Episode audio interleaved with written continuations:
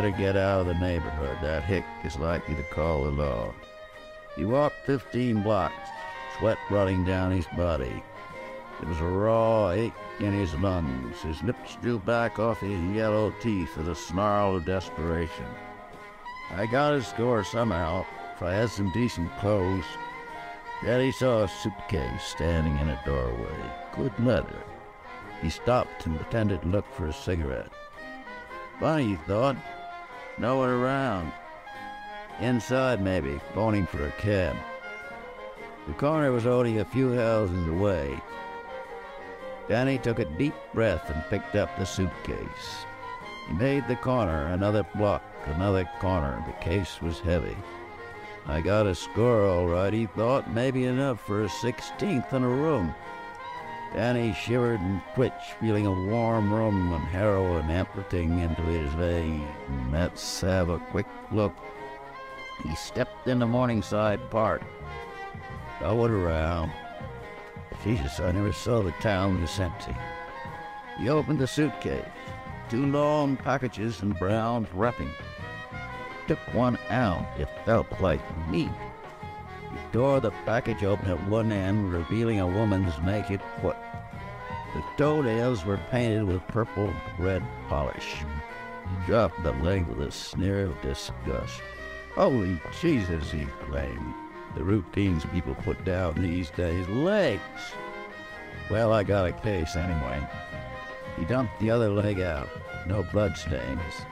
He snapped the case shut and walked away. Legs, he muttered. Willkommen zu unserer vierten Folge über William Burroughs, einem einflussreichen amerikanischen Schriftsteller des 20. Jahrhunderts, der die Beatpoeten beeinflusst hat, der äh, Heroin popularisiert hat, unter anderem, der äh, einen prägenden Einfluss auf die amerikanische Kultur hinterlassen hat und tatsächlich erst in den 90ern gestorben ist, was ihn enorm spannend macht als, als Zeitnerfigur. Äh, heute übernimmt Jonas die Hauptmoderation und ich und Mimi beschränken uns darauf, äh, unnütze Kommentare einzuwerfen. Hallo, ich beschäftige mich heute ein bisschen mit Burroughs oder wir beschäftigen uns heute ein bisschen mit Burroughs. Ich würde zuerst äh, die Biografie ein bisschen vorstellen, sein Lebenslauf, was schon sehr spannend ist. Er hat in vielen verschiedenen Ländern gelebt. Dann noch auf Aspekte seines Werkes eingehen, die bisher weniger berücksichtigt worden sind, aber dennoch für die Interpretation wahrscheinlich äh, nicht, nicht unwichtig sind, wahrscheinlich sogar essentiell. Seine Spiritualität, sein Glauben an Magie, starten wir erstmal mit seiner Biografie. Er wurde 1914 in St. Louis geboren. Sein Vater hatte einen Geschenk- und Antiquitätenladen und seine Mutter war Hausfrau. Geldprobleme hatten sie nicht, weil sein Großvater die Rechenmaschine erfunden hat, eine Firma gegründet hat und das lief ganz gut, offensichtlich. Sein Opa hat einfach den Taschenrechner mit erfunden. Wie abgefahren ist das? Eine richtige Rechenmaschine mit ganz vielen Tasten, wie so eine riesen Schreibmaschine. Und äh, damit konnte man relativ, äh, viele der anderen Maschinen haben zu der Zeit äh, viele Fehler produziert. Und ähm, Burroughs Vater hat sieben Jahre in der, äh, Großvater hat sieben Jahre in der Bank damit verbracht, die Rechnungen zu prüfen und hat den Job gehasst und hat dann, nachdem er nach St. Louis umgezogen ist, eine, eine kleine Manufaktur übernommen und eine riesen Rechenmaschine, äh, so eine Art Vor-Protocomputer mechanischen erfunden, äh, mit dem relativ ähm, äh, relativ zuverlässig äh, Rechnungen äh, durchgeführt werden konnten und äh, die relativ schnell alle Banken, ein Mini-Rechenzentrum, das relativ schnell dann äh, alle Banken in Amerika bis 1890 oder so benutzt haben als kleine Seitennote. Er kam aus einer wohlhabenden Familie. Sie hatten ein Haus mit mehreren Bediensteten, einem Gärtner, zwei Köchen, ja natürlich ein Kindermädchen, ja und einem Butler durfte natürlich auch nicht fehlen. Genau, also er ist eigentlich recht behütet aufgewachsen, könnte man sagen. Ihm ging es gut und das war auch die meiste Zeit so. Ähm, allerdings äh, gab es einen, gab schon früh in seinem Leben, als er vier Jahre alt war, ein, ein Zwischenfall, ein Ereignis, das vermutlich sein ganzes weiteres Leben geprägt hat. Ähm, er selber kann sich daran nur teilweise erinnern, er war ja erst vier Jahre alt. Und zwar hat seine, hat das Kindermädchen, mit dem hat er sich super verstanden. Als er mal wieder rumgezickt hat, hat sie ihn einfach mitgenommen äh, zu einer zu einer Freundin von ihr. und ihrem Mann, der war Veterinär. Und ja, jedenfalls hat dann äh, das, das, das Kindermädchen Burroughs, den vierjährigen Burroughs, ermutigt, äh, dem Veterinär einzublasen. Wow, what? Ja, Das war seine Bestrafung. Er musste dem Tierarzt Na, blasen. Also ich glaube nicht, dass eine Bestrafung war. Ich weiß, also er, das ist so ein bisschen unklar. Dass, also seine Erinnerung daran ist war schwammig. sicherlich keine Belohnung, oder? Es, es war sicherlich keine Belohnung, das glaube ich auch nicht. Ähm er hat seinem Bruder davon erzählt, von dem was passiert ist. Äh, und sie haben sich dann überlegt, ja, sollen wir das ist unseren Eltern verraten? Haben sie nicht gemacht, haben sie niemals gemacht. Also es, ja, es, es ist dann einfach passiert gewesen und es wurde nicht mehr drüber gesprochen. Ähm, äh, interessanterweise ist ungefähr ein Jahr später hatte er dann auch äh, erste Visionen, sage ich mal, und auch Panikattacken.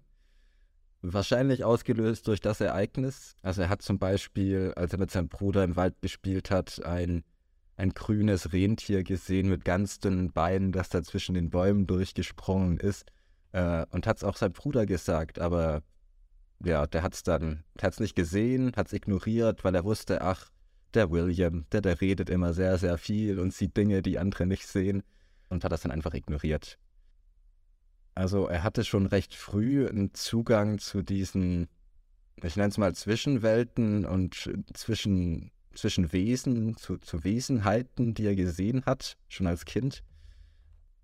Das hat dann schon seine, seine frühe Kindheit auf jeden Fall geprägt, dieses, dieses Erlebnis und auch, auch sein Schreiben, wie wir im weiteren Verlauf dann sehen werden. Er ist dann auf die Schule gegangen, ganz normal, hat währenddessen entdeckt, dass er schwul ist, äh, hat das auch in, hat seine Schwärmereien für Jungs in seinen Tagebüchern festgehalten mit elf oder so, die er dann, als das nicht erwidert wurde, alle verbrannt hat. Zu der Zeit, das war so, die, ja, das waren die 20er, 1920er, äh, da zu entdecken, dass man schwul ist, ist auch nicht ganz so leicht. Ähm, er hat das auch, glaube ich, nie wirklich öffentlich gesagt, so richtig ausgesprochen, dass er schwul ist. Also es, es war, also es war bekannt, aber er hat es nie wirklich ausgesprochen. Ja, aber er fühlt sich auf jeden Fall zu Männern hingezogen. Ich, muss nochmal auf seine, auf, auf sein Kindermädchen zurückkommen, weil die ihn äh, vermutlich auch den ersten Kontakt mit äh, Drogen, mit äh, Substanzen, also weil sie ihn in Kontakt damit gebracht hat. Haben seine Eltern dafür eine Auswahl getroffen? Ja, er, er wurde dann äh, von seiner ersten Schule verwiesen, weil er da mit ein paar Mitschülern in der Pause wahrscheinlich ein bisschen Schlafmittel ausprobiert hat, wie das so funktioniert. Und das ist dann aufgeflogen, musste die Schule wechseln, aber hat dann auch seinen Abschluss gemacht in St. Louis. Und nachdem er mit der Schule fertig war, ist er dann äh, nach Harvard gegangen und hat englische Literatur studiert. Das hat er auch abgeschlossen, hat einen Bachelor gemacht. Und als er mit Studium fertig war, ist er dann erstmal, wie heutzutage üblich, auf Reisen gegangen. Hat sich die Welt ein bisschen angeschaut. Geld hat ja in seinem ganzen Leben eigentlich nie ein Problem, weil er, das kann ich vielleicht jetzt schon erwähnen, weil er von seinen Eltern ähm, immer Taschengeld bekommen hat, so 200 Euro monatlich und davon ko konnte man damals einigermaßen leben. Kommt drauf an. Ja, 200 Dollar im, in, in den 20ern. Ja. ja, auf jeden Also 200 Dollar äh, in, den, in den 1920ern äh, sind, ich, ich schaue ganz kurz äh, wissenschaftlich nach. Eine ganze Menge. Ähm, 200 Dollar im Jahr 1920 sind heute 3000 Dollar wert. ja, also er konnte davon gut leben. Allein von seinem Taschengeld. Ähm, das ihm bewilligt wurde, weil, ähm, also seine Mutter hat ihn wirklich verehrt.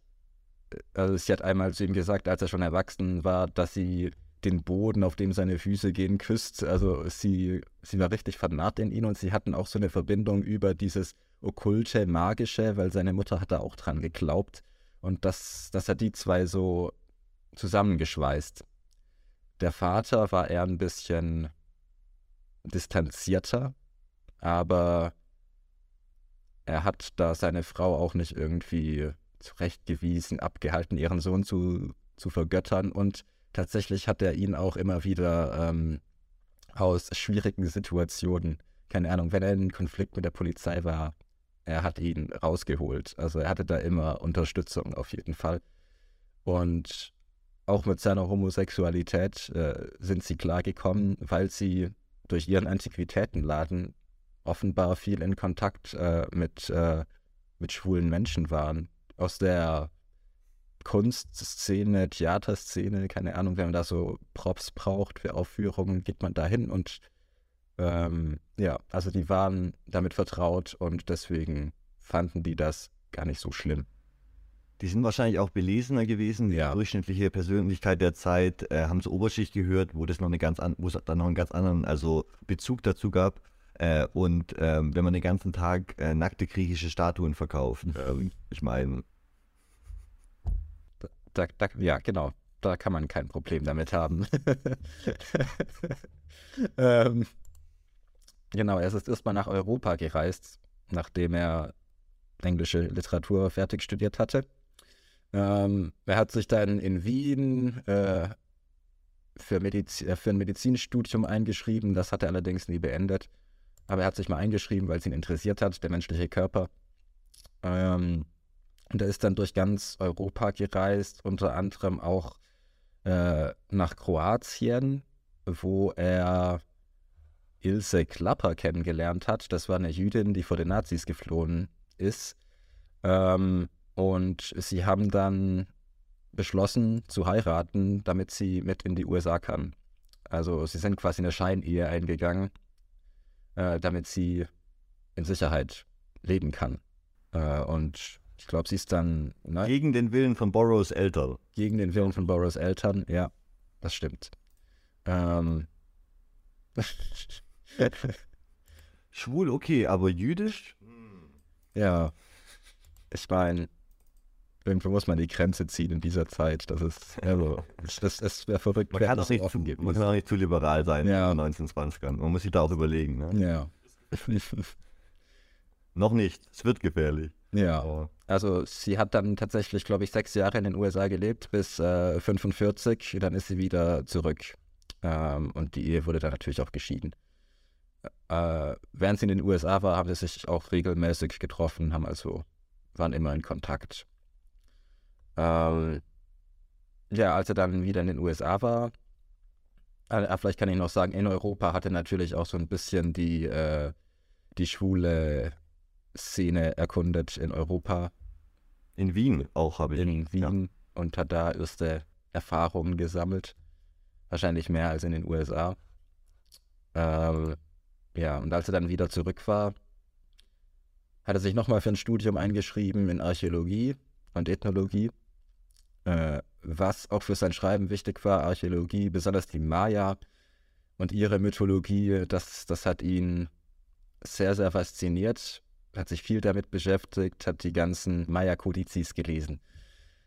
Die übrigens sehr schön sind und die man sich als Scan mittlerweile online anschauen kann. Die Wiener, Wiener äh, Bibliothek hat die, glaube ich, online teilweise. Und äh, also in verschiedenen europäischen Bibliotheken liegen sehr schöne, ähm, auf den Websites mittlerweile zugängliche äh, Maya-Kodice. Das ist ein guter Tipp. Danke für den Einwurf. er sollte dann, weil der Zweite Weltkrieg ja noch im vollen Gang war, eingezogen werden, aber er wurde dann aufgrund seiner instabilen Psyche ausgemustert. Ja, kein Wunder, was ihm so passiert ist bis dahin oder in seiner Kindheit. Also er wurde nicht angenommen, dann ist er nach New York abgehauen. Äh, kleine Verschwörungstheorie dazu. Ähm, er wurde tatsächlich eingezogen und dann hat er seiner Mutter Briefe geschrieben und die Mutter hat dann ähm, quasi einen befreundeten Psychiater gebeten, sich mit ihm zu treffen und ihn quasi freizustellen. Man könnte das quasi auch einfach als Privileg der Oberschicht interpretieren, wie später Ja. im Vietnamkrieg. Äh, man hat Kontakte und man kann seinen Sohn, wenn er in der Baracke sitzt dort und eigentlich nicht will, äh, da rausholen. Und er saß da, glaube ich, ein paar Wochen irgendwo rum und hat dann ähm, äh, durch seine Mutter, die ihn so vergöttert hat, äh, Mamas Boy, ist er dann rausgekommen und musste nicht äh, in den Pazifikkrieg. Ja, Ja, ich, also das ist auch nicht unwahrscheinlich, würde ich sagen. Ähm, er wurde öfter mal rausgehauen und konnte da seine Privilegien voll ausspielen, würde ich sagen. Genau. Auf jeden Fall ist er dann nach New York gekommen und das ist die erste wichtige, also wirklich wichtige Station in seinem Leben, wo er auch Leute, Menschen getroffen hat, die ihn bis ans Lebensende begleitet haben. Und das wären zum einen Allen Ginsberg, der ja, mit dem war er bis zu seinem Tod befreundet. Ähm, in ihn war er auch ein bisschen verliebt. Immer mal wieder. Das wurde nicht so ganz erwidert, aber das hat ihrer Freundschaft eigentlich keinen Abdruck. Allen Ginsberg müssen wir auch mal eine Episode machen, auf jeden Fall. Der hat seine eigene Episode. Das wäre auch sehr spannend. Ja. Ich werde Ist später zu einer Lichtgestalt Hippie-Bewegung und, und danach zu der Lichtgestalt der Pedo-Bewegung. Ähm, der Pedo-Bewegung. ja, dazu vielleicht echt mehr in einer anderen Folge. Aber stellt ihn euch als alten, weißen, bärtigen, äh, langhaarigen Hippie-Mann vor in den 70er Jahren. So ist er zumindest. Und er hat äh, wunderbare Gedichte geschrieben. der Haul. Natürlich. Über. Das, deswegen kennt man ihn vermutlich. Ähm, genau, aber ich will gar nicht so viel auf die Beat Generation eigentlich eingehen in dem Fall. Aber da haben die sich das erste Mal getroffen. Allen Ginsberg, Jack Kerouac natürlich und ähm, William Burroughs. Äh, das waren so die drei Schreiberlinge. Und daneben gab es noch äh, Lucien Carr, äh, also Neil Cassidy, Leute, die nicht geschrieben haben, aber die, äh, die das Futter für die Geschichten äh, geliefert haben. Die viele Drogen genommen haben. Die, die viele Drogen genommen haben, viele Frauen hatten. Ähm, Viele Soldaten, die aus dem Zweiten Weltkrieg zurückgekehrt sind und äh, die nicht mehr in die Gesellschaft gepasst haben. Äh, viele traumatisierte Soldaten, die dann ähm, ja, äh, sich gegen das bürgerliche Leben und gegen den American Dream entschieden haben und eine Alternative gesucht haben. ja, Und damit die Grundlage für, für Counterculture in Amerika im Allgemeinen gelegt haben in den kommenden Jahren. genau. Die Generation vielleicht ganz gut zusammenfassen. Ja. Vielleicht noch, also Burroughs war deutlich älter als, als Ginsberg und Kerouac. Ich glaube, das waren fast zehn Jahre Unterschied. Ich bin, Er war, er war die, älter als fast alle. er war er war quasi der, der Vorreiter der Vorreiter, ja. Genau, genau. Ähm, ja, und er war dann in New York. Also er mochte die Uni nicht wirklich. Für, für ihn war das alles ein, war das alles so ein, so ein englisches, also es wurde alles aus England nachgebaut, alles fake, ähm, die, die Leute fake, das hat ihm nicht so gefallen. Jedenfalls hat er in New York über Jack Kerouacs Frau, Edie Parker, auch seine naja, man muss sagen, zweite Frau kennengelernt. Das ist, äh, das war Joanne Vollmer. Die hat nämlich mit Kerouacs äh, Freundin Frau zusammengelebt und äh, sie wurden dann, sie wurde dann mit Burroughs zusammengebracht durch eben diese gemeinsame Freundschaft. Äh, haben sich gut verstanden. Das war so, ja, es war zwei Menschen, die, die, die haben ähnlich gedacht, glaube ich. Burroughs hat dann ihr, ihre Intelligenz außerordentlich geschätzt und sie hatte auch ähm, Einfluss auf seine Bücher, hat ihm auch Ideen gegeben. Sie war auch eine Art Muse und ihre Rolle in der Beat Generation kommt wahrscheinlich meistens zu kurz. Man findet nicht so super viel über sie. Genau, ähm, er hat da schon Vollmer kennengelernt ähm, und sie sind dann zusammengekommen. Äh, Sean Vollmers war noch verheiratet ähm, und sie hatte auch eine Tochter, aber also sie, sie, war nicht, äh, sie, sie waren nicht mehr mit ihrem Mann zusammen. Sie, sie waren dabei, sich scheiden zu lassen, mehr oder weniger. Ja, wenn wir jetzt gerade in New York sind, sollte ich das vielleicht auch noch erwähnen, dass ähm, ein Freund von, von Burroughs, Kerouac und Ginsberg hat, ähm, hat einen Mord begangen. Ich glaube, es war Lucien Carr, der hatte, der hatte einen Verehrer, der ihn Ah, und das war der, das war der Verehrer von Burroughs, der mit ihm quasi nach, also, Also St. Louis nach New York gezogen Also es ist. war ein Freund von Burroughs. Er war so alt wie Burroughs, sie waren befreundet. Er hieß David Camera und hat sich dann in Lucien Carr verguckt äh, und hat ihn gestalkt, könnte man sagen. Muss man wahrscheinlich so sagen. das sollte man auch Er, sagen. er hat ihn Ja. gestalkt und ähm, das, das hat den Lucien Carr extrem belastet, sodass er ihn dann erstochen hat. Den Mord, den haben sie nicht angezeigt. Also Burroughs hat das mitbekommen, aber er hat den Mord nicht angezeigt. Deswegen ja, sind sie da auch wieder mit dem Gesetz in Konflikt geraten.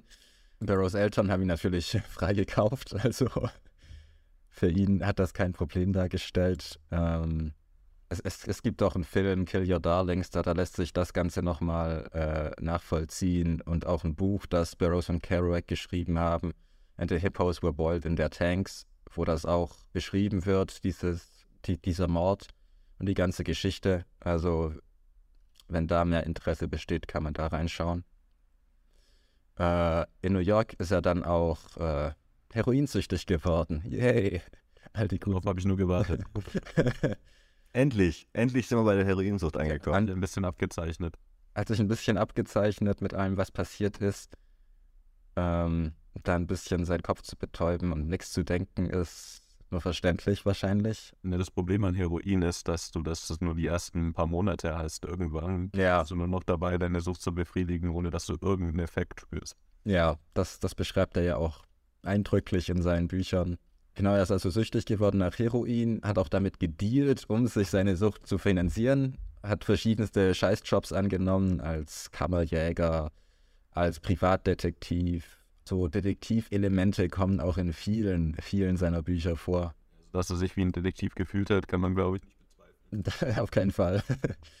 ähm, ja, dann diese, diese ersten, diese Heroinerfahrungen in New York hat er dann auch in seinem ersten Roman Junkie niedergeschrieben. Und ja, das, das ist wahrscheinlich der zugänglichste Roman auch, weil er einigermaßen linear ist. Liest sich sehr gut und ähm, ja, hat äh, eben die, äh, ist, ist ein extrem toller, tiefer Einblick in die, in die Drogenszene, die noch kleine Drogenszene, die sich damals ent entwickelt hat für, für Heroin äh, und eben auch für Gras und andere Sachen in, in New York.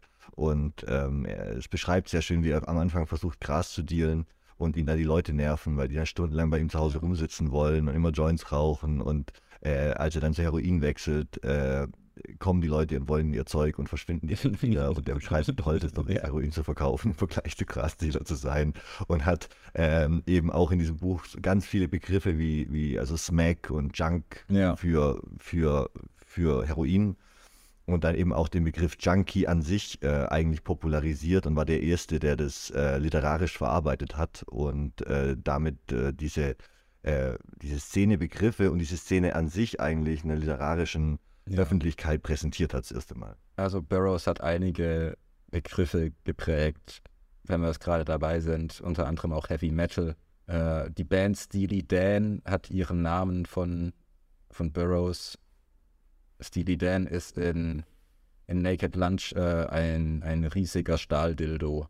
Ah, ja. Also sein, sein Einfluss auf die Popkultur war und ist wahrscheinlich immer noch groß. Also er war in New York, heroinabhängig, ähm, hat seine Frau dort kennengelernt, seine zweite Frau Joan Vollmer. Ähm, und äh, den Mord an David Cameron hat er mitbekommen, nicht gemeldet, ist in Konflikt mit dem Gesetz geraten natürlich. Seine Eltern haben ihn wieder rausgehauen.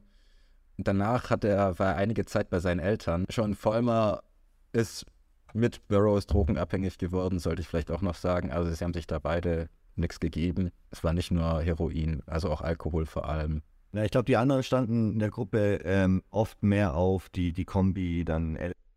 Er stand auch, also Burroughs äh, liebte auch Speedballs, also eine Mischung aus Kokain und Heroin. Verschiedene Amphetaminderivate, die er sich damals noch in der Apotheke holen konnte, auch mit gefälschten Rezepten. Als er dann wieder nach New York zurück gekommen ist, ähm, hat er beschlossen, dass er und äh, Joanne die Stadt verlassen müssen und sind dann auf eine Farm in Texas gezogen. Spendiert von seinen Eltern. Na natürlich. Und äh, als sie dann in Texas gelebt haben, wurde auch ihr gemeinsamer Sohn William Burroughs Jr. geboren. Kreative Namensgebung für einen Autor. Ja, ich meine, Burroughs wurde auch nach seinem Opa benannt. Also hat er das fortgeführt, vermutlich. Ähm, und ich, ja, ich erzähle es die ganze Zeit von seiner zweiten Frau schon vor mir. Er, er, hat einen Sohn bekommen. Ja, er war schwul, auch zu der Zeit. Ähm, und Joan Vollmer wusste das. Es hat wohl auch immer mal wieder zu Konflikten in der Beziehung geführt, weil Burroughs war dann weg bei seinen Strichjungen und hat sich da vergnügt. Aber auch Vollmer hat dann anderweitig sich, äh, hat anderweitig ihre Bedürfnisse befriedigt. Das, das war schon klar, aber es hat trotzdem natürlich, das sorgt wahrscheinlich trotzdem immer für irgendwelche Konflikte. äh, quasi eine klassisch altgriechische Ehe haben sie geführt. Ähm, die Frau ist fürs Kinderkriegen und für den, quasi das Führen des Haushaltes da und der Mann vergnügt sich mit den, mit den Jünglingen im Gymnasium. ähm, ja, also in Texas haben sie, hat Burroughs dann auch Marihuana angebaut. Ähm, die Polizei hat leider davon erfahren, weil sie einen Brief abgefangen haben, der an Ginsburg geschickt werden sollte. Ähm, und halt Muss man auch sagen, die Briefe von denen waren nicht besonders gut codiert. ja. ja, das Wenn man die heute liest, denkt man, Jungs, benutzt so ein bisschen Code. Also gebt euch ein bisschen Mühe wenigstens. Äh, ihr wisst doch, es gibt Zensur. Aber nee, ähm, ja. Ja. Ja, und darauf hat natürlich eine Gefängnisstrafe gedroht. Darauf hatte Burroughs keinen Bock, da hätte ihn wahrscheinlich auch seine Familie nicht mehr raus, äh, raushauen können. Deswegen ist er mit der gesamten Familie nach äh, Mexico City geflohen und wollte dort fünf Jahre bleiben, bis die Straftaten verjährt sind. In, in Mexiko hat er sich dann auch nochmal in der Uni eingeschrieben. Archäologie, immer noch. Ähm, es war schon in Mexiko, war nah bei den Mayas. Ähm, hat ihn also auch interessiert. Eigentlich könnte ich da zu dem ganzen Maya-Ding noch ein bisschen mehr sagen, wenn ich durch, durch, durch, durch meine Textsammlung durchgehe, unter anderem sein Einfluss auf die Maya-Apokalypse 2012 ist die Welt ja untergegangen und so richtig bekannt gemacht haben das wahrscheinlich so Terence McKenna und so in den 70ern, aber die haben alle Burroughs gelesen und Burroughs hat schon damals von den Kodizes gewusst und hat auch schon, ich, ich glaube 1960 hat er in The Exterminator auch vom Ende der Insektenzeit, wie er es genannt hat, geschrieben und das dann auch in anderen Romanen fortgeführt. Also er war da auf jeden Fall ja, Wegbereiter für ihm war klar, dass irgendwann so eine Verschiebung im menschlichen Bewusstsein passieren muss durch so einen apokalyptischen Zustand. Also für ihn war das vor allem auch was Psychisches, glaube ich. Ähm, ja, so eine Bewusstseinsveränderung der Bewusstseinsverschiebung. Und die ganze Beat Generation stand ja, wie später die Hippies auch, eben auf diese äh, Veränderung des Bewusstseinszustands, auf der Suche nach einer höheren Wahrheit. Ein bisschen wie John Dee und Edward Kelly aus, unserer, äh, aus unseren letzten Folgen. Genau. Äh, da wurde ja auch viel LSD genommen in der Hoffnung, dass man höhere Wahrheiten erlangen kann, dass man zu Weisheiten gelangt. Ja. So ein bisschen wie Joe, Joe Rogan und sein Ayahuasca, sein, sein ständiges DMT-Gelaber. Ja. Ähm, äh, und gleichzeitig waren sie auch, natürlich auch Kinder des Kalten Krieges und waren deswegen auch Apokalyptiker wie John Dee und Edward Kelly. Na, vor allem davor noch Kinder des Zweiten Weltkriegs, ne? Also äh, das sind ja tatsächlich Leute, die, das, die, die den Zweiten Weltkrieg als erwachsene Menschen erfahren haben. Ähm, ja. Ja. Und 20 Jahre später wollen sich die Großmächte der Welt wieder aus dem Universum ballern, äh, bomben. Und äh, ja, die atomare Zerstörung des Planeten steht gerade auf dem Spiel. Also äh, sind so apokalyptische Visionen durchaus im Bereich des Möglichen. Ja. Oder sind durchaus verständlich. Ja.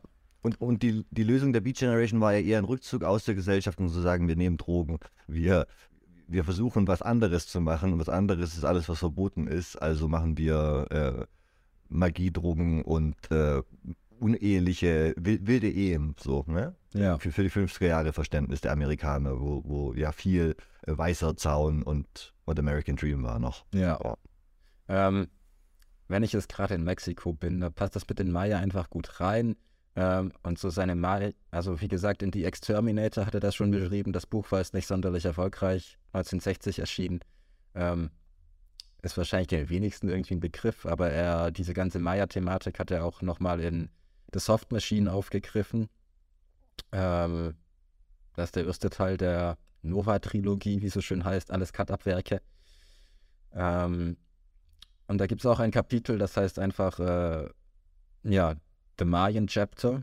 Und in dem heuert der Erzähler einen korrupten Arzt an, um, um eine spezielle Droge zu gelangen, die es dem Erzähler ermöglichen soll, in die Vergangenheit zu reisen und den Körper einer anderen Person zu übernehmen.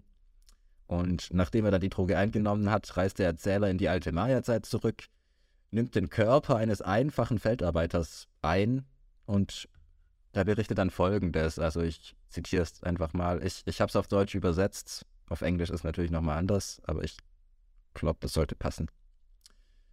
Ich spürte das erdrückende Gewicht der bösen Insektenkontrolle, die meine Gedanken und Gefühle in vorgegebene Formen zwingt und meinen Geist in einen weichen, unsichtbaren Schraubstock presst. Ich erfuhr auch etwas über die schrecklichen Strafen, die jedem auferlegt wurden, der es wagte oder auch nur daran zu denken, zu denken wagte, die Kontrolleure herauszufordern. Der Verbrecher wurde auf eine Couch gefesselt und bei lebendigem Leibe von riesigen Tausendfüßlern gefressen. Diese Exekutionen wurden heimlich in Räumen unter dem Tempel durchgeführt. Ich habe erklärt, dass das Kontrollsystem der Maya vom Kalender und den Kodizes abhängt, welche Symbole enthalten, die alle Zustände des Denkens und Fühlens repräsentieren, die menschliche Tiere unter solch begrenzten Umständen empfinden können. Dies sind die Instrumente, mit denen sie Gedankeneinheiten drehen und kontrollieren. Ähm, Klingt für mich nach Cure noch. äh, so ein bisschen ja. Also diese Kodizes und Kalender sind für Burroughs äh, Instrumente der Kontrolle, der Gedankenkontrolle, äh, ja, mit dem die Herrscher ihre Untertanen in Saum halten. Nach, nachdem der Erzähler dann in den Tempel eingedrungen ist und diese, ja, diese telepathische Maschinerie, also es geht alles über Gedankenkontrolle laut Burroughs, ähm, und nachdem er diese Maschine sabotiert hat und die Tausendfüßler Priester vernichtet hat, äh, kommen dann die Schlusssätze des Kapitels und die lauten wie folgt: Ein großes Gewicht fiel vom Himmel. Winde der Erde peitschten Palmen zu Boden, Flutwellen rollten über den Maya-Kontrollkalender. Ähm, und er beschreibt hier das, was auch in dem Dresdner Kodex scheinbar drinsteht, wo, wo erwähnt wird, dass dieses apokalyptische Ereignis, diese, äh, diese Verschiebung des menschlichen Bewusstseins äh, durch einen Gott dargestellt wird, der Wasser auf die Erde gießt. Also wie so eine große Flut, was ja dann auch in anderen äh, Erzählungen, Gilgamesh in der Bibel und so weiter, ähm, ja, überall vorkommt. Genau. Ja, das, das, das nur dazu. Also er hat das mit Sicherheit auch beeinflusst, diese 2012 Apokalyptik. Wir befinden uns immer noch in Mexiko, um uns nochmal zu verorten, wo Burroughs hingeflohen ist, nachdem er in Texas Marihuana angebaut hat. Ähm, genau, und dort hat er auch weiterhin studiert, weiter sich mit den Maya beschäftigt und ihrer Mythologie. Und äh, Mexico City ist auch ist auch der Ort in der Welt, in dem das prägendste Ereignis seines Lebens stattgefunden hat. Oder zumindest, also wenn es nicht das, äh, dieser sexuelle Missbrauch in der Kindheit war, dann war es auf jeden Fall das Erlebnis, das, jetzt, das ich jetzt gleich erzählen werde. Er und seine Frau waren auf einer Party bei einem Freund in Mexico City. Ähm, beide schon sehr betrunken. Und sie hatten dann die wunderbare Idee, wahrscheinlich also man weiß nicht genau warum. Es gibt auch verschiedene Quellen, die, die, die den ganzen Ablauf ein bisschen unterschiedlich beschreiben. Einerseits heißt es, dass, ähm, na, vielleicht soll ich erst mal sagen, was, was, was, genau passiert ist. Also, ähm, sie wollten äh, die, äh, die Apfelszene aus Wilhelm Tell nachstellen. Die ist ja ganz berühmt, wo er seine, wo Wilhelm Tell den Apfel vom Kopf seines Sohnes mit Pfeil und Bogen schießt. Äh, sie, haben das, sie wollten das nachstellen mit einem Glas auf äh, Joannes Kopf. Und äh, William Burroughs, der habe ich noch gar nicht erwähnt, ein großer Waffennah war, sehr amerikanisch, also generell ein sehr amerikanischer Charakter. Ähm, war ein großer Waffennah, hat immer mit einer Waffe unterm Kopfkissen geschlafen, trug immer. Ein großer Trinker. Ein großer Trinker auch. Er, also er trug immer Waffen bei sich am Körper, Messer, Pistolen. Ähm, ja, er musste sich immer verteidigen gegen oder vorbereitet sein, zumindest. Klingt immer noch nach. ja. Klingt ziemlich paranoid. Ja, sehr paranoid. Also deswegen auch sehr amerikanisch. Jedenfalls wollten die diese Apfelszene nachstellen ist ja in äußerst angetrunkenen, betrunkenen Zustand. Und ja, das ist natürlich schiefgegangen. Er hat ihr in die Stirn geschossen und sie ist gestorben. Später hat Burroughs, glaube ich, den Ermittlern in Amerika noch die Geschichte erzählt, dass er einfach nur seinen Freunden seine tollen Waffen zeigen wollte. und dann seine Pistole ihm aus der Hand oder vom Tisch gefallen ist und dann auf den Boden fiel und dann quasi der Schuss sich gelöst hat und sie eben da blöd stand und ihr dann ins Gesicht geschossen hat. Ähm, äh, aber das hört sich tatsächlich äh, eher an wie eine Geschichte, die man nachträglich erfindet. Oh, Sente Beweggrund. ja, die ist ganz blöd gefallen, die Waffe, weißt du? Aber es hat ihn nicht so sehr getroffen wie die Frau von Burroughs. oh, das. Ja. Dadam. ähm, ja, er hat dann gemeint, dass es vielleicht, also weil auch Joanne äh, drogenabhängig war und er hat gemeint, vielleicht war das auch so eine Todessehnsucht ihrerseits, aber ich weiß nicht, ob das eine Täter-Opfer-Umkehr einfach ist. Also, ich glaube schon. ich ich glaube, Burroughs ist da sehr gut weggekommen. Er war nur 14 Tage im Gefängnis in, in Mexiko und dann wurde er, also seine Eltern haben ihn wieder freigekauft.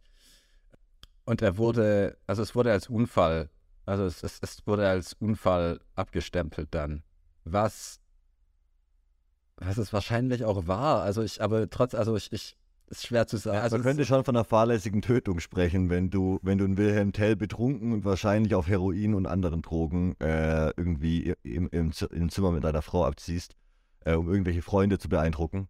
Das ist schon, also mindestens fahrlässige, wenn, wenn vorsätzliche Tötung. Wahrscheinlich mit Ansage. Er ist da sehr gut weggekommen, weil er im Prinzip war. Sag, sagen wir so, wenn Wilhelm Tell sein Kind getötet hätte, statt den Apfel zu treffen, wäre die Schweiz entweder ein anderes Land oder er wäre nicht der Nationalheld ja. der Schweiz.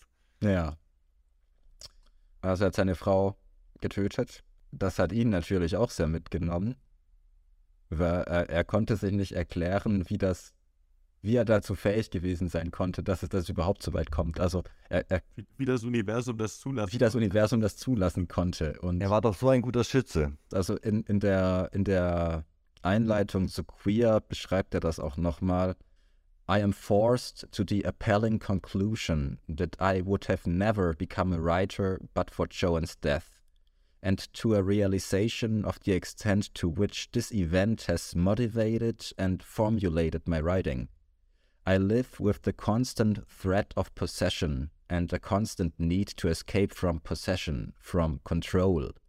So the death of Joan brought me into contact with the invader, the ugly spirit, and maneuvered me into a lifelong struggle in which I have in which I have had no choice except to write my way out. Er sagt im Prinzip, dass er ohne den Tod seiner Frau niemals zu einem Schriftsteller geworden wäre, dass ihn das angetrieben hat, auch in, auf, auf, eine gewisse Weise.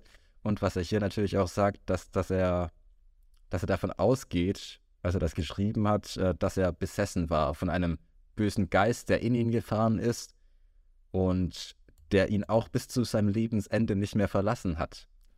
Heißt der böse Geist Heroin? Äh, nein. Aber der, der, der hässliche Geist, die Ugly Spirit wird er immer genannt, äh, den Namen hat, hat er, hat er dem, dem Wesen nicht selber gegeben. Das, das kam von Brian Geisen, zu dem kommen wir später noch, auch eine wichtige Figur in, in seinem Leben. Aber er ist dann davon ausgegangen, dass er besessen war und dass dieser böse Geist ihn dazu gebracht hat, den Schuss zu verfehlen. Naja, hat er getroffen. Also, das war böse. ähm, und ja, also er versucht sich da rauszuschreiben irgendwie und er versucht natürlich eine Erklärung dafür zu finden, warum das passiert ist und ja, es ist dann der böse Geist, der in ihn gefahren ist. Also Besessenheit, auch in seinen Büchern, spielt eine zentrale Rolle Geister oder dass man in andere Körper einfährt und die kontrolliert. So hat er sich auch eben diesen Fehlschuss erklärt. Hat er auch mehrere Exorzismen über sich ergehen lassen, um diesen äh, Geist loszuwerden. Also wirklich, während sein, also bis zu seinem Lebensende hat er immer wieder versucht, diesen Geist auszutreiben. Äh, ob das in Schwitzhütten bei äh, Sioux-Schamanen war oder äh, ja, durch eigene Experimente, wo wir auch noch später jetzt drauf, bald drauf zurückkommen. Es, es fängt es nämlich an, äh, nachdem er seine Frau erschossen hat, äh, ähm, ja, brauche, muss er erstmal raus aus Amerika, muss das irgendwie verarbeiten, muss verstehen, was passiert ist, weil das tut er nicht in, in, in keinster Weise. Und deswegen macht er sich erstmal auf nach Südamerika. Oh, er hat nämlich von einer Wunderdroge gehört namens äh, Yache, heute als Ayahuasca. Ähm, die. Joe Rogan, bist du's? Er ist auf jeden Fall der, der, der war Joe Rogan so lange voraus mit diesem ganzen Gelaber. Das ist unglaublich. Ja, also ist auf ja. jeden Fall der direkte Precursor zu. Auf jeden Fall. Äh, und er hat sich dann natürlich erhofft, äh,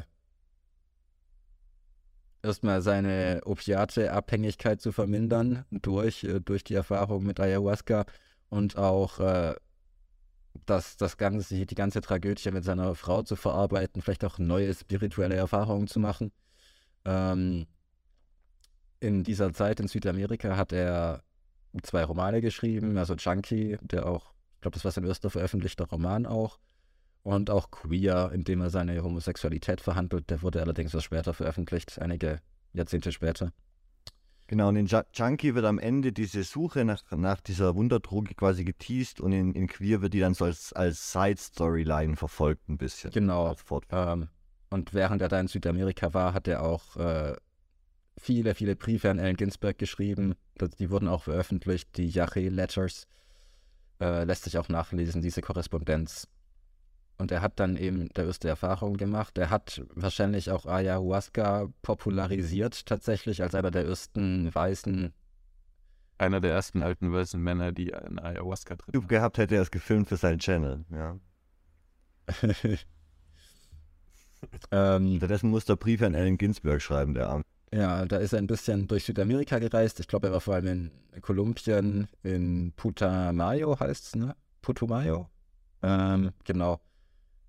Interessanterweise sind dann auch so die, die McKennas zum Beispiel, sind alle auch nach Putumayo gegangen. Also sie haben alle Burroughs gelesen. Ähm, und ja, es ist ganz interessant, so diese Reihe da zurückzuverfolgen. Äh, genau. Als er mit Südamerika fertig war, war seine Reiselust immer noch nicht gestillt, war viel unterwegs generell. Dann ist er wieder zurück nach Europa, nach London, nach Paris. In Paris ist er dann im Beat Hotel, wurde es genannt. Ja, war in Paris und da hat er dann schon mal angefangen, Naked Lunch zu schreiben. 1959, nur so als Orientierung. Wir sind jetzt in den späten 50er. Über Europa ist er dann auch äh, nach, nach Tanga gereist, Marokko. Damals äh, noch internationale Zone, also international verwaltet. Es war ein Paradies für Drogensüchtige, für Schmuggler. Ähm, es wurde wenig kontrolliert, es war günstig. Du schreibst das heutige Marokko gerade relativ gut, glaube ich. ähm, ja, da, da konnte er ohne Probleme von seinem Taschengeld leben, das ihm seine Eltern da gewährt haben. Und er hat gelebt von Strichjungen und Heroin. Das war alles, was er in dieser Zeit konsumiert hat. Ja, Von Liebe in Luft. ja. Liebe und Luft. Ähm, und Oh mein Gott. Also es heißt immer, dass er da auch so viel geschrieben hat, während er da auf, auf, auf Heroin war, aber auf Heroin schreibst du nicht. Also da machst du wahrscheinlich gar nichts. Aber er hat schon viele Briefe geschrieben, oder? Das war also weniger, aber er hat sein Leben lang lieber Briefe geschrieben wie Bücher, glaube ich. Also er hat viele Briefe geschrieben, aber er hat ja auch einige Bücher veröffentlicht. Also äh, da gab es ja noch nicht sowas wie SMS oder sowas. Keine Ahnung, ob er das genutzt hätte, wahrscheinlich. Aber Das sehen die auf Twitter. Twitter und Ich sehe ihn auf, auf 8kun. äh, tat, tatsächlich ga, ganz shady äh, Darknet und net unterwegs. Auf ganz, ganz komischen Foren, wer Burrows. Ja, ja, also er war dann dort in, in Tanscha. Dort hat er auch das erste Mal den Maler Brian Geisen kennengelernt. Sie hatten eigentlich ähnliche Interessen. Sie mochten beide äh, Drogen, Mythologie, das Paranormale. Aber am Anfang sind sie nicht warm miteinander geworden und so haben sich ihre Wege erstmal getrennt. Ich, ich, ich glaube, Geisen ist dann nach Paris. Er hatte erst äh, ein Restaurant in, in Tanga, das, das dann geschlossen wurde. Er glaubt, weil er verflucht worden ist. Also er war auch abergläubisch wie Burroughs. Ähm, ist dann nach Paris zurück und in Paris haben sie sich dann wieder getroffen. Äh, und diesmal hat es gefunkt zwischen den beiden. ähm, sie haben sich dann super verstanden. Also sie haben gemeinsam Drogen genommen, Bewusstseinsexperimente durchgeführt. was Burroughs übrigens auch schon in New York gemacht hat, mit, mit, äh, mit, mit Joan Vollmer, mit, mit Ginsburg, so Telepathie-Experimente und ja, halt alles, was das Paranormale betrifft, um in Kontakt mit, ja, mit irgendwelchen Wesenheiten, mit Geistern zu treten. Und das haben die dann auch extrem verstärkt in Paris und Tanga gemacht. Ähm, Geissen hat sich auch für Scientology begeistert, die Trance-Musik, die, die Master Musicians of Chachuka sind vielleicht manchen ein Begriff, die haben in seinem Restaurant gespielt. Ähm, ja, das ist halt so Berbermusik, Trance-artig. Ähm, Scientology war zu dem Zeitpunkt ja auch eine ganz neue Erfindung, quasi nach dem Zweiten Weltkrieg. Das ist da gerade eine, eine aufstrebende neue Bewegung. Ja. Ähm, ja, also Bill, Bill Burroughs und Brian Geisen haben dann ja, Bewusstseinsforschung be betrieben, sage ich mal. Ähm, und haben da auch die Dinge wild miteinander gemixt. Also sie haben Psilocybin genommen, haben sich dann von Stroboskoplicht gesetzt und dazu noch so, äh, so drei Radios auf White Noise gestellt, um drei verschiedene Arten zu haben, die ihr Bewusstsein penetrieren. Ähm, und ja, wenn ihr schon mal solche Substanzen genommen habt, dann wird euch vielleicht klar sein, dass es aha, nicht die beste Umgebung ist. Äh, Blitzlicht und äh, White Noise Geräusche. Äh, Burroughs hatte auf jeden Fall sehr, sehr viele Horrortrips und seine Meinung zu psychedelischen äh, Drogen äh, hat das auch sehr beeinflusst. Er, er, fand die immer scheiße. Also, also nicht gut. Dann auch äh, die Dream Machine entwickelt. Äh, ja. Er hat sein Flimmer-Induktionsgerät genannt. Also, es war im Prinzip, man muss sich das wie ein Plattenteller vorstellen. Und dann war das so ein, wie von so einer Laterne, so, wie, wie, wie, wie sagt man denn? Also, so ein Stück Papier oder es kann auch Metall sein mit, mit Löchern drin, verschiedene Formen ein Licht in der Mitte, eine Birne und dann hat sich das gedreht und du hattest wie so ein Lichtspiel, in das du reinschauen kannst. Also sie haben da, ja, und dann solltest du da halt eben dein Bewusstsein erweitern, andere Dinge wahrnehmen. Hypnotisiert werden. Hypnotisiert werden. Also man schaut mit geschlossenen Augen rein, natürlich, das, weil durch die Augenlider geht das ja durch und dass man dann irgendwas sieht. Und wie gesagt, haben auch andere Drogen damit kombiniert und dann die Wirkung wahrscheinlich potenziert. Äh, ja. Ja, was kam da so raus bei den ganzen Experimenten? Kam da literarisch ähm, auch Bares Tatsächlich ja. Also Burroughs, die, die, haben sich beide so ein bisschen gepusht. Also je mehr sich die Beziehung zu Geiseln intensiviert hat, desto mehr esoterische Erfahrungen hat auch Burroughs gesammelt. Also sie haben sich beide so ein bisschen hochgepusht. Das ist wie in der letzten Folge äh, die und Edward Kelly vielleicht. Also Geiseln war so ein bisschen das sein Medium, sein Guru, also der, der ganzen Gruppe, auch, auch, auch Ginsberg, hat das Ganze so ein bisschen popularisiert, auch äh, die gnostischen Züge, die das so langsam angenommen hat. Äh, da bin ich noch gar nicht drauf zu sprechen gekommen. Dass, also sie haben da wirklich täglich dann irgendwie Spiegelarbeit, äh, Wahrsagerei, Telepathie-Experimente, Trance, äh, durch was auch immer induziert, durch Musik, Tanz äh, und so weiter wir haben das scheinbar jeden Tag gemacht und äh, dann munter Haschisch, Mescalin und andere Substanzen eingeworfen. Ähm, und ja, teilweise haben sie dann den Teufel, ist auf einmal der Teufel in ihrem Zimmer erschienen, der gekleidet war wie ein schwedischer Herr aus dem 18. Jahrhundert und da rumspaziert ist. Ähm, und Burroughs war da sehr begeistert von. Er, er hat dann an Ginsberg auch geschrieben, ich habe so unglaubliche Entdeckungen auf dem Gebiet der psychischen Erforschung gemacht. Was jetzt geschieht, ist, dass ich mich buchstäblich in jemand anderen verwandle. Nicht in eine menschliche Kreatur, aber menschenähnlich. Er trägt eine Art grüne Uniform. Das Gesicht ist voll schwarzem, kochenden Flaum und dem, was die Menschen als böse bezeichnen würden.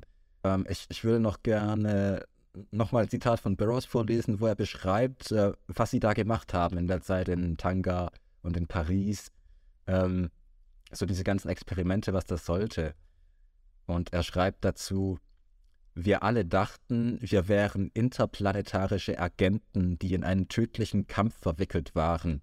Schlachten, Codes, Hinterhalte, damals schien alles echt zu sein. Von heute aus gesehen, wer weiß. Man versprach uns einen Transport aus dem Gebiet, aus der Zeit und in den Weltraum. Alles hatte einen Sinn. Die Gefahr und die Angst waren real genug. Wenn jemand versuchte, dich zu töten, weißt du es. Äh, äh, wenn jemand versucht, dich zu töten, weißt du es. Also, ja, sie waren da in einem Kampf. Also sie haben geglaubt, dass ihre, ja, dass sie irgendwie Agenten in einem esoterischen Krieg gegen demiurgische Mächte waren.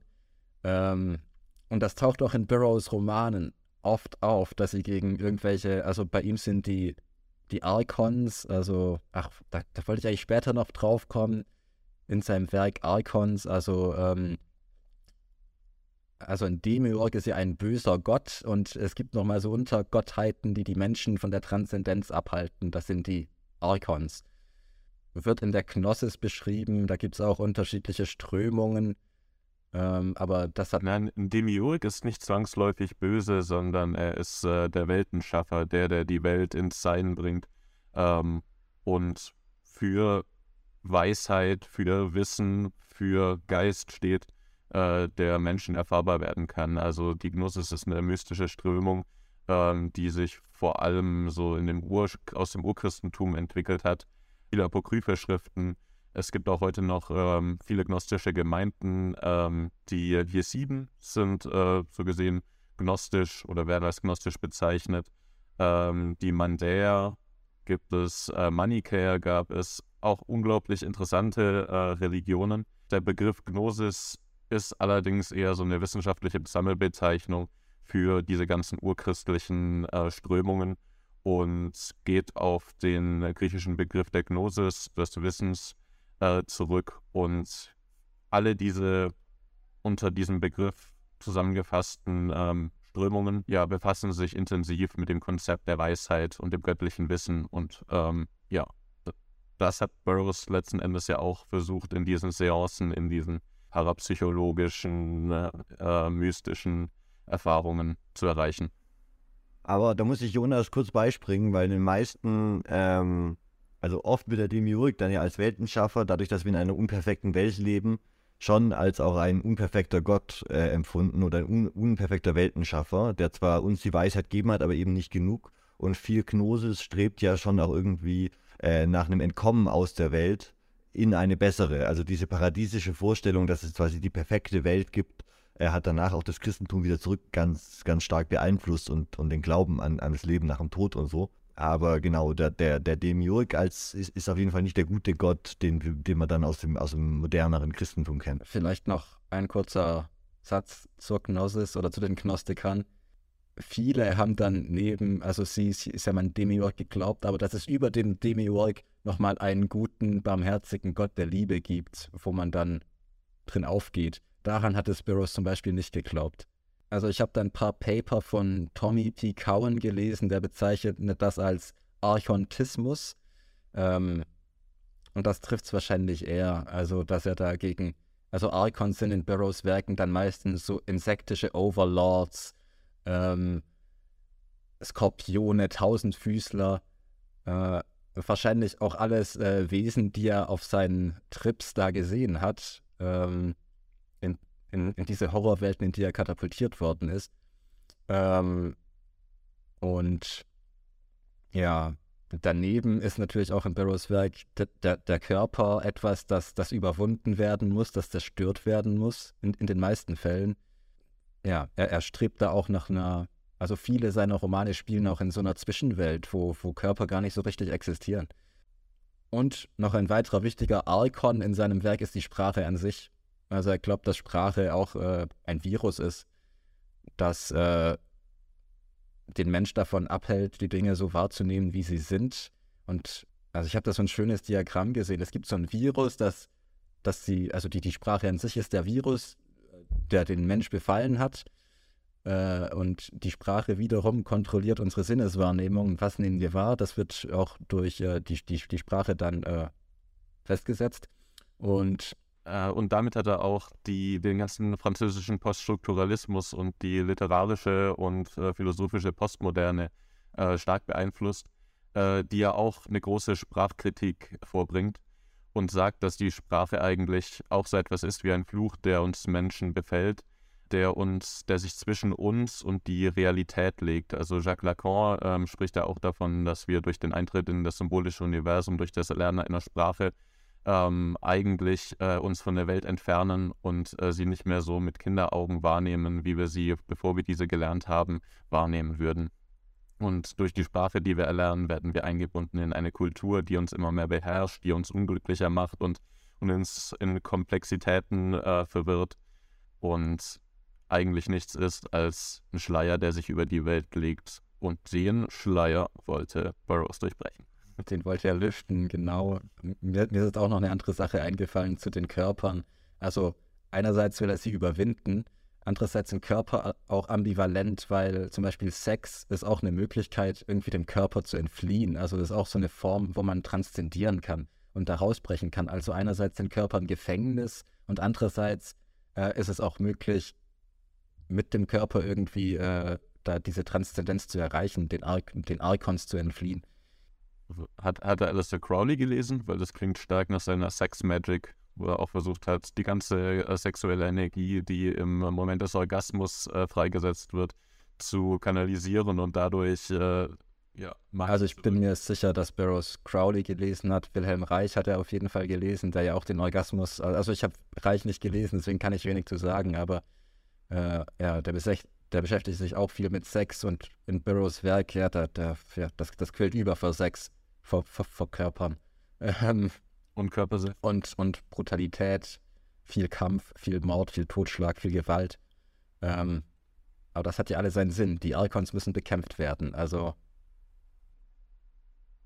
Das klingt aber sehr stark nach Scientology. Es, ja, das, äh, er war auch mal kurz bei Scientology, aber ähm, er hat sich dann mit, also mit denen ist er auch nicht warm geworden. Nicht, also wirklich nicht lange. Er war kurz bei denen, aber ist nicht warm mit denen geworden. Ich weiß jetzt nicht genau warum, ja, die, aber. Die, da muss man äh, straight edger werden, glaube ich. Die sind ganz hart gegen Drogenkonsum und so. Ja. Und das passt natürlich überhaupt nicht zu Borrows Tagesablauf. So. Sich da ähm, Hierarchie unterzuordnen, äh, da sehe ich den kleinen Willi auch nicht. Ja, nee. nee, dann macht er ganz Fall. schnell einen Wilhelm Tell. Auf keinen äh, Fall. Ähm, Genau. Also die grundlegende Idee fand er vielleicht gut, aber äh, er ist dann eher an den Juristen. Aliens bekämpfen, ja. Drogen verzichten, nein. Mhm. Ähm, alright. Dann nochmal zurück nach, nach Tanga zu Geiseln und Burroughs. Also Sprache als Orkon waren wir gerade.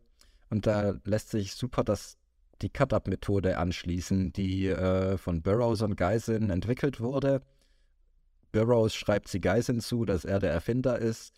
Äh, aber schon Tristan Zara hat mit, mit seinen Dada-Gedichten hat er schon äh, diese, die, diesen Cut-Up-Stil äh, eingeführt, wurde dann weiterentwickelt von Burroughs. Also die Idee ist, dass man einen Text oder mehrere Texte äh, zerstückelt, zerschneidet und dann willkürlich wieder zusammensetzt. Ich habe es auch gelernt, willkürlich, nicht zufällig weil man ja schon noch eine gewisse Kontrolle hat, wie man da die Satzverstücke wieder zusammenfügt. Und für ihn war das, äh, also es wurde oft als äh, anti-autoritäre Methode gesehen, Sprache zu zerstückeln, Intertextualität herzustellen, aber so in, in, in der ganzen Literaturkritik wurde dem Ganzen eigentlich, also es hat so eine Unbestimmtheit, eine unbestimmte Bedeutung, diese Katab-Methode, aber das, das geht irgendwie leider dran vorbei, dass das, das, äh, das nimmt seine Esoterik nicht ernst genug. Für ihn war das Magie, was er da gewirkt hat mit den Cut-Ups, indem er die Sprache zerschneidet. Ja, also das Zerschneiden der Sprache war auch irgendwie ein Bekämpfen wahrscheinlich derselben, würde ich sagen. Und er hat dann in Tanga, in Paris, hat er super viel geschrieben, er hat das Ganze die Word Horde genannt, also die, ja, der Worthaufen, die Wortherde, wenn man so will. Es, es muss sehr viel gewesen sein. Und aus diesem großen Textkörper sind dann vier Bücher entstanden. Einmal Naked Lunch und dann noch äh, die Nova-Trilogie. Die Nova-Trilogie sind reine Cut-Up-Bücher. Äh, nicht so ganz einfach zu lesen, also überhaupt nicht leicht zu lesen. Ähm, äh, es ist ein Kampf. Aber alles, was man bekommt, wenn man so ein Cutter-Buch liest, sind so frei flottierende Assoziationen, so kleine Wortfetzen, an denen man sich entlanghangeln kann, oft sehr schön metaphorisch, allegorisch, also die lösen etwas in einem aus, aber das, es kommt kein Lesefluss zustande, es kommt, es kommt nicht dieses Gefühl auf, in einem Buch komplett zu versinken, man ist irgendwie gleichzeitig noch in seinem Kopf dabei, jedes, jeden einzelnen Satz zu zerpflücken, zu verstehen, was dieser Satz bedeuten kann. Und im nächsten Moment wird man zurückgeworfen auf einen ganz anderen Kontext, auf eine ganz andere Assoziation. Man springt die ganze Zeit im Kopf und äh, hat dieses, dieses Lesen auch irgendwas Beunruhigendes, was, was Mystisches auch letztlich, weil man es gewohnt ist, äh, so eine Logik, eine innere Rationalität von einem Text ermitteln zu wollen und interpretieren zu wollen und den Text deuten zu wollen. Aber das funktioniert hier genau nicht. Und ähm, genau es bricht mit dieser Vorstellung, dass ein Buch äh, linear aufgebaut sein muss, Wahrheiten enthält und ja, dazu kann ich vielleicht auch noch ein Zitat von ihm äh, geben. Er hat oder so sinngemäß gesagt, dass diese Übungen zur Erweiterung des Bewusstseins, äh, die, die sollten ihn lehren, in Assoziationsblöcken statt in Worten zu denken. Und das, ja, bei, beim Cut-Up passiert genau das. Also man muss auch, also er hat sich auch mit den Hieroglyphensystemen beschäftigt, ägyptische das ägyptische Hieroglyphensystem, das der Maya, also er ist, glaube ich, davon ausgegangen, dass das Bild vor dem Wort da war, tatsächlich. Hat er das, glaube ich, auch mal gesagt. Ähm, und deswegen wollte er zurück zu diesen Assoziationsblöcken, wie er das genannt hat. Ähm, und er hat auch gemeint, dass, äh, dass Wörter oder zumindest die Art und Weise, wie wir sie benutzen, ähm, können dem im Weg stehen, was ich als nicht körperliche Erfahrung bezeichne, hat er gesagt. Ähm, und dass es an der Zeit ist, dass wir darüber nachdenken, den Körper hinter uns zu lassen. Also hier war wieder dass dieses aus dem Körper treten. Ähm, auch wieder ein Motiv, das in der Postmoderne immer wieder auftaucht, insbesondere dann bei Deleuze Guattari und wie ist er, Antonin Artaud mit dem, äh, mit dem ähm, The Theater des, des Schreckens generell, also die ganzen alle mystischen Strömungen leben ja letztlich davon, den Körper und die materielle Welt hinter sich zu lassen und in transzendenten äh, Geisteszustand zu kommen, wo man mit absoluten Wahrheiten kommuniziert und Wahrheiten erkennt, die sich vielleicht auch nicht durch Sprache ausdrücken lassen. Und was er vielleicht dann auch meint, ähm, dass die Sprache einen davon abhält, liegt wahrscheinlich auch an so Begriffen wie äh, mystisch oder esoterisch oder paranormal, die ja die Erfahrung selbst schon in gewisser Weise in Frage stellen und sie ähm, mit einem mit einem Wort belegen, das diese Erfahrung schon wieder vorordnet und einordnet, ohne solchen Erfahrungen oder auch kreativen Eingebungen ähm, die Aufmerksamkeit und die Signifikanz beizumessen. Es war auch ähm, der Versuch der Kontrolle der Sprache zu entgehen, dann, also die Sprache als Archon, Archon hier nochmal ganz klar. Ähm, und ja, wie, wie kann man die Kräfte der Sprache bekämpfen, indem man die Kontrolle aufgibt, die Kontrolle über die eigene Sprache und das heißt auch irgendwie der Selbstkontrolle zu entkommen, ähm, weil die ist ja nur äh, eine, eine, andere Form der, der größeren Kontrolle, sage ich mal, von, was weiß ich, für Wesenheiten. Äh, und da war es ganz gut, also die, die Texte zu schneiden, neu anzuordnen, neue Bedeutungen zu enthüllen äh, die vorher verborgen geblieben sind. Ja, also generell Kon Kontrolle auch ein großes Konzept in seinen Büchern. Alles, was, was einen kontrolliert. Ob das jetzt äh, Drogen, Gewalt, Sex, das sind ja auch irgendwie Formen der Kontrolle, äh, mit denen der Körper dann auch äh, penetriert wird, angegriffen wird. Ähm, aber interessanterweise sind, wie, wie, schon gesagt, ist zum Beispiel Sex auch eine Möglichkeit, den Körper zu entfliehen, oft in seinen Büchern, genauso wie Drogen. Ähm, also ist alles ambivalent irgendwie auch bei ihm.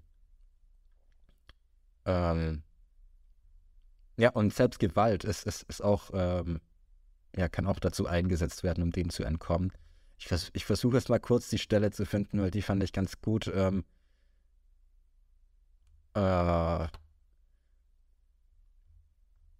Genau, ähm, man könnte Burroughs Bücher auch als, ähm, als Totenbücher sehen, so wie das ägyptische Totenbuch beispielsweise oder das tibetanische Totenbuch, ähm, weil äh, also in den Büchern, die die finden, wie gesagt, auch oft in so Zwischenwelten statt, also zwischen Leben und Tod, zwischen diesen Welten.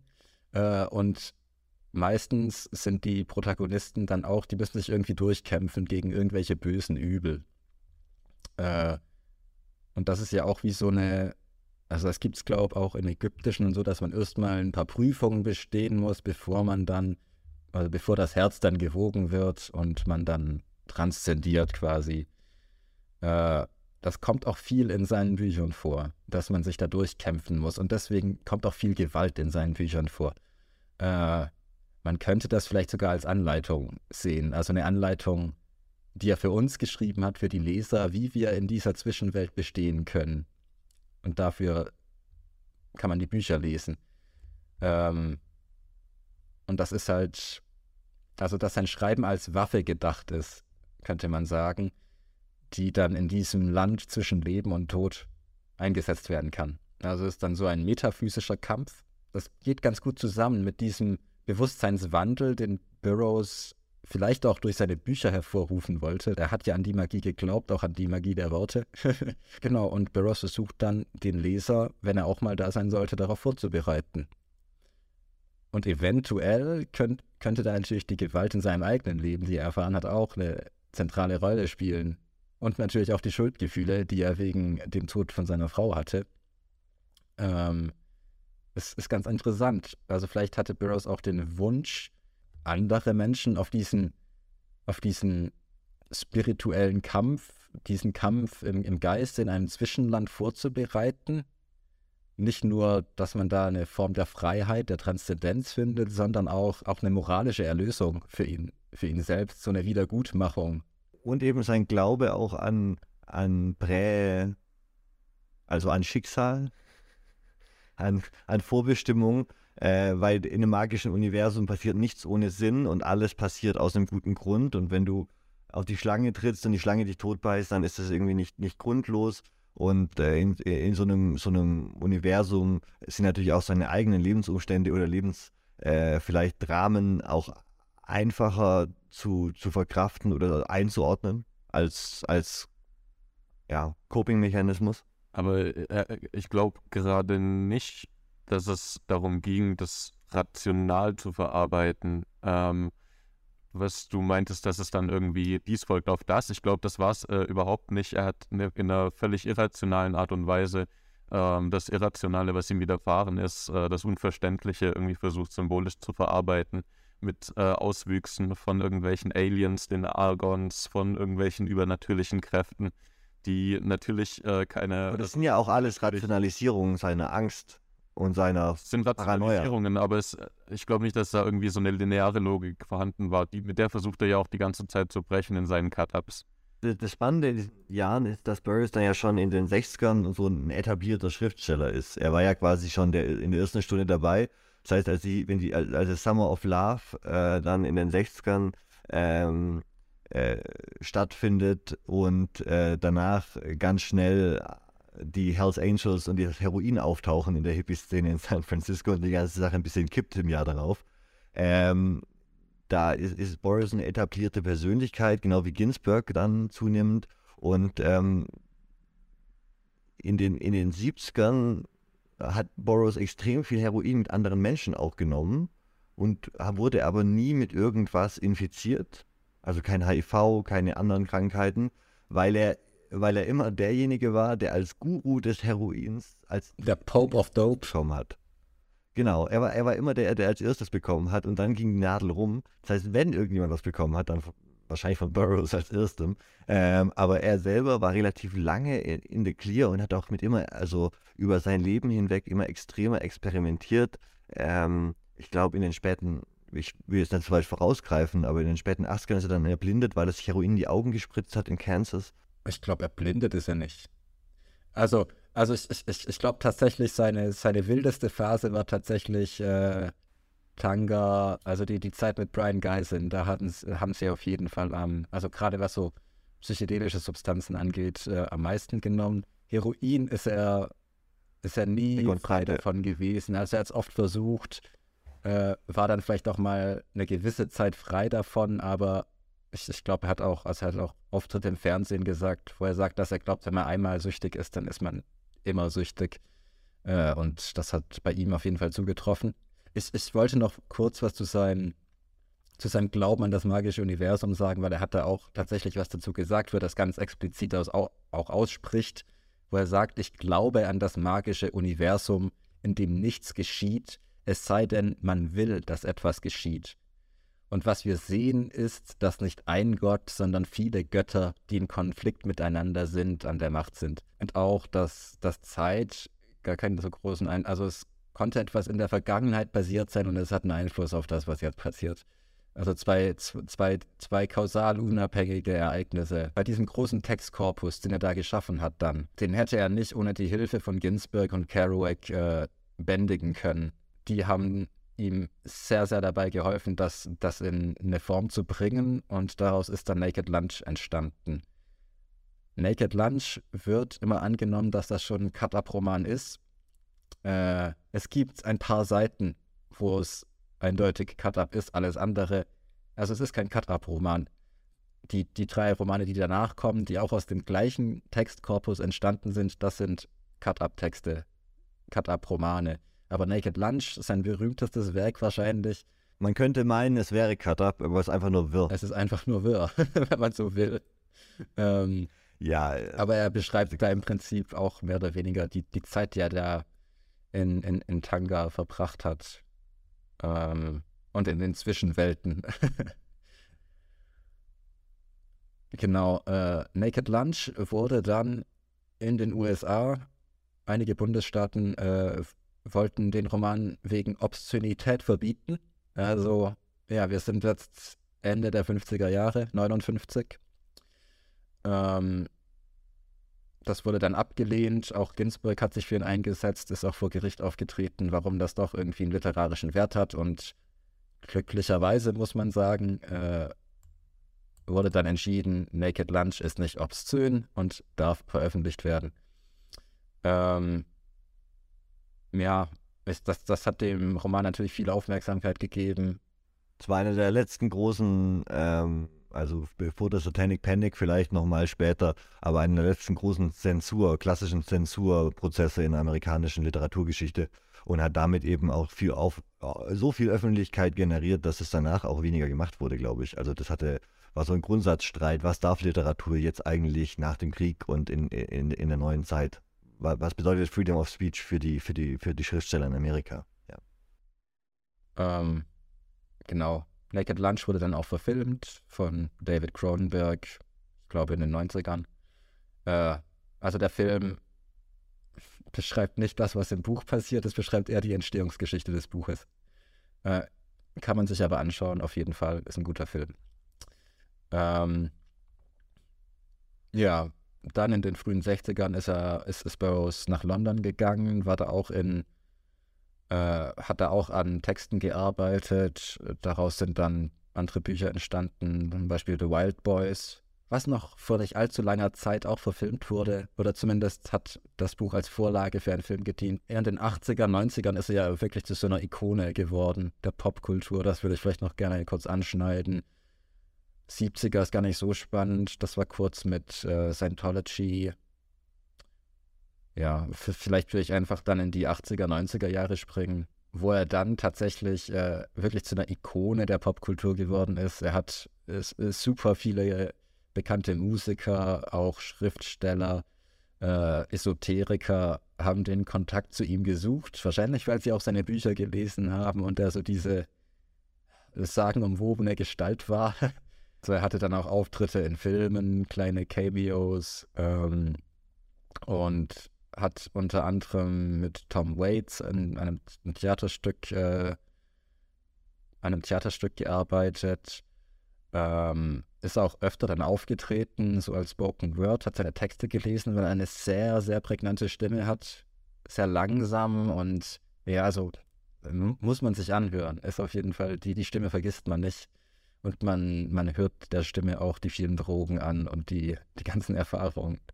Es ist traurig schön ist und Sing-Sang ein bisschen. Ähm, ja. Es gab, äh, kurzer Einschub, ähm, ich habe gerade, äh, ich sehe es nur gerade, ich hatte 18, 18, sorry, 1978 gab es in, in New York eine Lesung, an der äh, Southern Ginsberg Smith Frank Zappa, der für Keith Richards eingesprungen ist, weil der ein legales Problem hatte, äh, Timothy Leary und Robert A. Wilson, über den wir auf jeden Fall auch noch, Ja. die wir beide eigentlich auch noch Folgen machen müssen. Alle auch von Burroughs Ähm, inspiriert, auf jeden Fall. Genau, mit denen er Diskussionen gemacht hat. Das heißt, Timothy Leary ist auf jeden Fall auf ihn getroffen, Ja. in Persona. Ähm, ich ich habe ja auch noch eine ganze Liste an Leuten, die er beeinflusst hat. Äh, zum Beispiel äh, J.G. Ballard, also der Schriftsteller Hunter S. Thompson, Alan Moore, der, der Comics geschrieben hat und auch Bücher, zum Beispiel äh, Die Watchmen, ähm, Chuck Palahniuk, also Fight Club, Nick Land, der Philosoph, äh, Timothy Leary natürlich. Und, und viele Musiker, äh, die Rolling Stones, David Bowie, Iggy Pop, Patti Smith, Frank Zappa, Kurt Cobain, mit dem er auch äh, ein Album aufgenommen hat. er war auch auf dem Albumcover von Sgt. Pepper's Lonely Hearts Club Band der Beatles, ja, was ja wahrscheinlich auch für seinen ikonischen Status spricht irgendwo. Er hing auch mit den Beatles rum, als sie das Album aufgenommen haben. Deswegen ist er auch auf dem Cover mit irgendwie. Ja, und dann auch natürlich seinen Einfluss auf diese Esoterik- und New Age-Bewegungen, ähm, auf die Chaos-Magic-Szene, selbst auf die Rave-Kultur, Punk. Ja, er ist überall so ein bisschen eingesickert, hat, hat viele Leute beeinflusst um ihn herum. Ähm, ja, in hohem Alter ist er dann aufs Land gezogen, nach Lawrence in Kansas. Ähm, dort hat er dann, also er hat im Alter auch noch ein bisschen Kunst gemacht. Ich mit Schrotflinten auf Farbkanister geschossen. Genau sowas. Also da hat er seine Liebe für Waffen mit der Kunst verbunden. Ja, seine Shotgun-Bilder finde ich jetzt nicht so geil, aber ja, Actionkunst, Leute. Nicht jeder kapiert's. gibt auch eine schöne Dokumentation, A Man Within, äh, wo man auch dann Footage hat, wie er als alter Mann da, alter gebrechlicher Mann mit seinem Gewehr rumläuft und auch mit der Shotgun rumläuft und auf Farbdosen schießt. Leute sind dann zu ihm gekommen. Er hat da mit seinem, der auch so ein bisschen sein Sekretär und ihn, ja, so das verwaltet hat, auch sein Nachlass verwaltet hat. Ähm, ja, und er hat dann immer wieder Besuch empfangen, hatte da einen Argon-Akkumulator im Garten bei sich stehen, mit dem er die Argons äh, Akkumulieren wollte. ak- akkumulieren wollte und ja, die, die scheinbar gut für den Körper sind. Ich glaube, das geht auch auf Wilhelm Reich zurück. Ich bin mir da nicht ganz sicher. Das, das, das sollte gegen alles gut sein, gegen Krebs und so weiter. Es war einfach nur ein Holzkasten, der innen mit Metall verkleidet war, glaube ich. Aber das sollte die Argons anziehen. Und dann ist er da 1997, als er es von der ganzen Beat Generation ist er am ältesten geworden.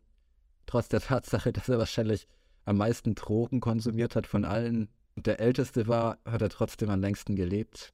Ich habe von 1993 noch einen ganz kurzen Einwurf, bevor du sein Leben beendest, ähm, von, von Ministry äh, Frontsänger Al Jurgensen.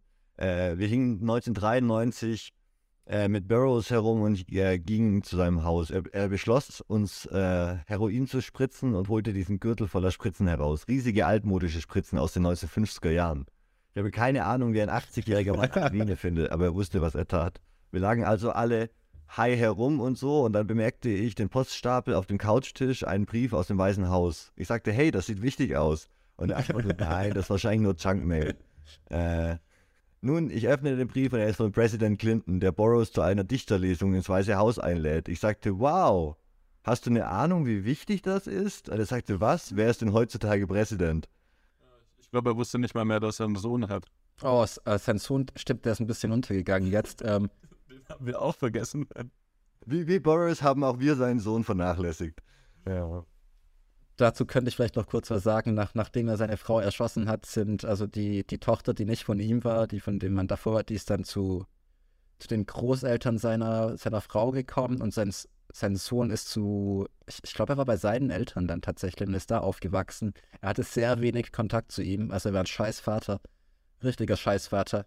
Wir müssen uns das jetzt mal aus der, aus der Situation des kleinen Jungen vorstellen, der im Wohnzimmer äh, miterlebt, wie sein Vater seine Mutter erschießt Davor war der Vater die ganze Zeit heroinabhängig und vermutlich sowieso nicht für die Familie da. Ich bezweifle auch, dass das Kind so eine geringe Rolle in Junkie und Queer und so spielt, äh, weil, weil Burroughs irgendwie die Persönlichkeitsrechte seines Kindes wahren wollte, weil die hat das von sonst niemandem gewahrt in seinem Umkreis. Äh, äh, es ging einfach wahrscheinlich eher darum, dass der für ihn keine so relevante Note in seinem Leben war. Und das ist natürlich sehr traurig für das Kind. Also er ist auch schon, also ich glaube, sein Sohn ist mit 30 gestorben, weil er auch, also er hat, er, hat seinem Vater nachgeeifert, hat auch geschrieben, hat seine Verarbeit, äh, hat seine äh, Erfahrungen auch verarbeitet, die er gemacht hat, gerade als, dass er das miterleben musste, wie, wie seine Mutter erschossen wurde. Ähm, hat auch super viele Drogen genommen, weil er wahrscheinlich auch irgendwie die Aufmerksamkeit von seinem Vater wollte, die er nicht bekommen hat. Und er ist dann mit, ich glaube mit 30 ist er gestorben, weil die Leber aufgegeben hat. Wie unfair ist denn das Leben? Der Vater nimmt 15 Mal so viele Drogen Ja. und wird irgendwie mit seinem, mit seinem unglaublich ungesunden Lebenslauf und kon konstant irgendwie, also konstant on the edge, äh, wird so alt und der Sohn äh, stirbt mit 30, ja. Also man, man kann auf jeden Fall festhalten, dass äh, Burroughs so jetzt in der heutigen Rezeption kommt er wahrscheinlich zu gut weg. Also er war wahrscheinlich kein so super angenehmer Zeitgenosse. Er wurde von vielen irgendwie bewundert, aber er hat auch so viel Scheiße gemacht und dafür wurde er eigentlich, klar, die, die Schuld, die er mit sich rumgetragen hat, die auch irgendwie sein Schreiben befeuert hat und dann natürlich das, was ihm als Kind widerfahren ist, ist natürlich auch nicht zu vernachlässigen, aber er ist, er kommt ziemlich gut weg, würde ich sagen. Äh, und er hat seine Privilegien da, also hätte er eine andere Hautfarbe gehabt, äh, wäre er im Knast verrottet, mit Sicherheit. Aber er war halt ein alter weißer Mann. Also das sollte man auch nochmal betonen. Na, und er war reich vor allem auch, wenn, wenn er nur ärmer gewesen wäre. Ne? Äh, er hatte alle Privilegien. Er musste nicht in den Zweiten Weltkrieg, ne? weil, weil, weil seine Mutter ihn rausgeboxt hat. Er, er konnte dann seine Freizeit nutzen, irgendwie, um in Marokko Drogen zu nehmen und Selbstexperimente zu, zu vollführen. Und wahrscheinlich hatte Burroughs, ein, also wenn man seine Bücher liest, äh, wirkt er nicht besonders glücklich, aber, aber auf jeden Fall ein Getriebener, Er war selbst ein Demiurg, hat neue Welten geschaffen und äh, die Welt nachhaltig beeinflusst. Hat sich zurückgezogen und hat die Welt, die er geschaffen hat, äh, zurückgelassen und uns Menschen überlassen. Inspiration gewesen für extrem viele KünstlerInnen und PhilosophInnen des 20. und 21. Jahrhunderts und eine Lichtgestalt im Schatten seiner Geschichte. Das ist doch eine gute Endnote zu dem Podcast. Where there is discord, may we bring harmony. Where there is error, may we bring truth. Where there is doubt, may we bring faith. And where there is despair, may we bring hope. Immer los! Wenn du mich jetzt hier stehen lässt wie eine Deppe, dann mach ich dich nieder. Was? Ich kauf dich einfach. Niemand hat die Absicht, eine Mauer zu errichten.